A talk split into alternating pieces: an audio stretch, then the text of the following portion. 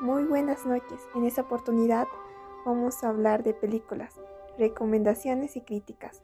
En esta oportunidad vamos a hablar de la película Siempre a tu lado o conocido Hachiko. Fue el 13 de septiembre de 2012.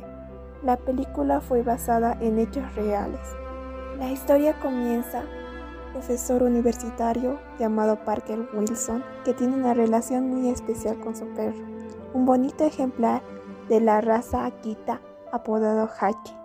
Cada mañana el animal acompaña a su dueño hasta la estación de tren para despedirse y cuando llega la tarde regresa al mismo lugar para recibirle al final de su jornada laboral.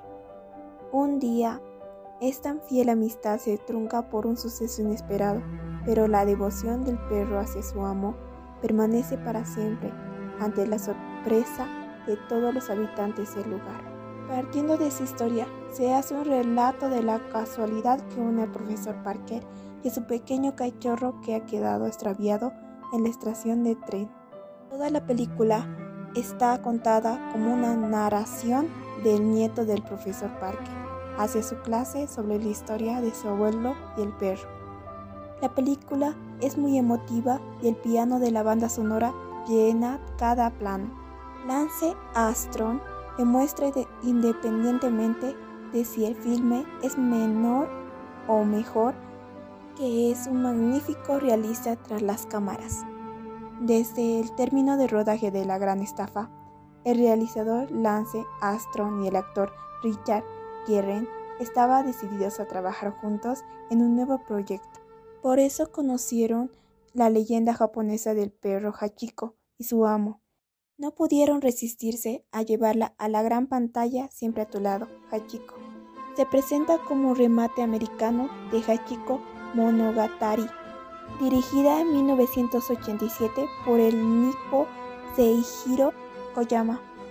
Películas relatan la historia real de un perro que en la década de los 30 esperaban diariamente a su amo en la estación de tren Shibuya, incluso años después de que éste muriera.